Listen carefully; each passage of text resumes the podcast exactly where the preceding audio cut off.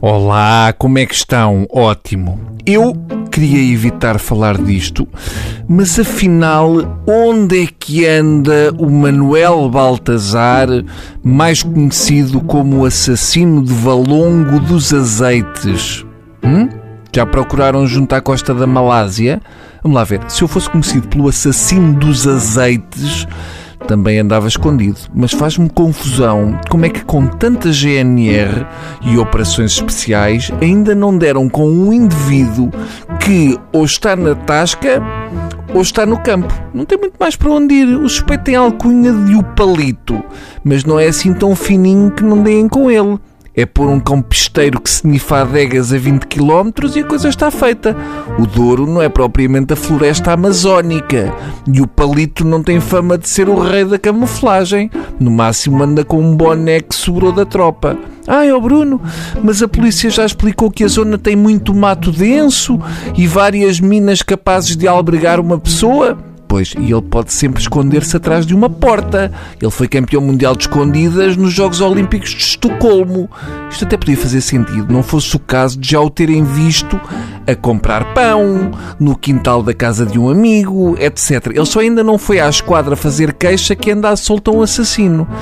Mas pronto, o que me levou a abordar este tema foram as capas do Correio da Manhã ao longo das últimas semanas que se referem ao suspeito de duplo homicídio em Valongo dos Azeites como o monstro.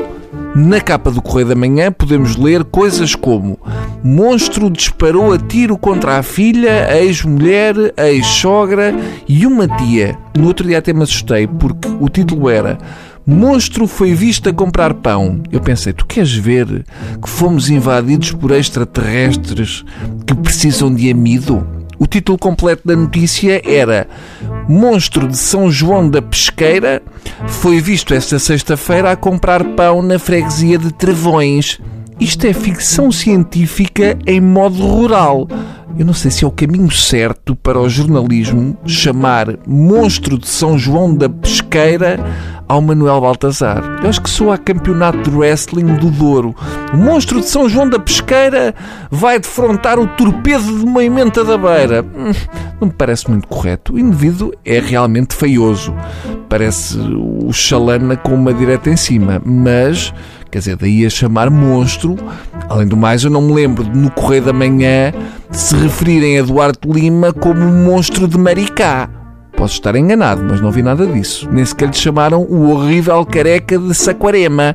Portanto, no mínimo, senhores do Correio da Manhã, para não fazer distinção entre o Dr. Duarte Lima e o Palito, o correto é escrever o alegado monstro.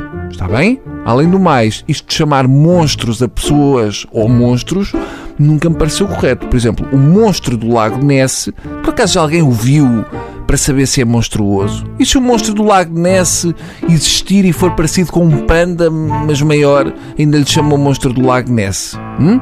Ou será que passa a fofinho do Lago Ness? Hã? Pensem nisso e depois liguem-me quando eu já tiver mudado de número, tá bom? Até amanhã, criaturas.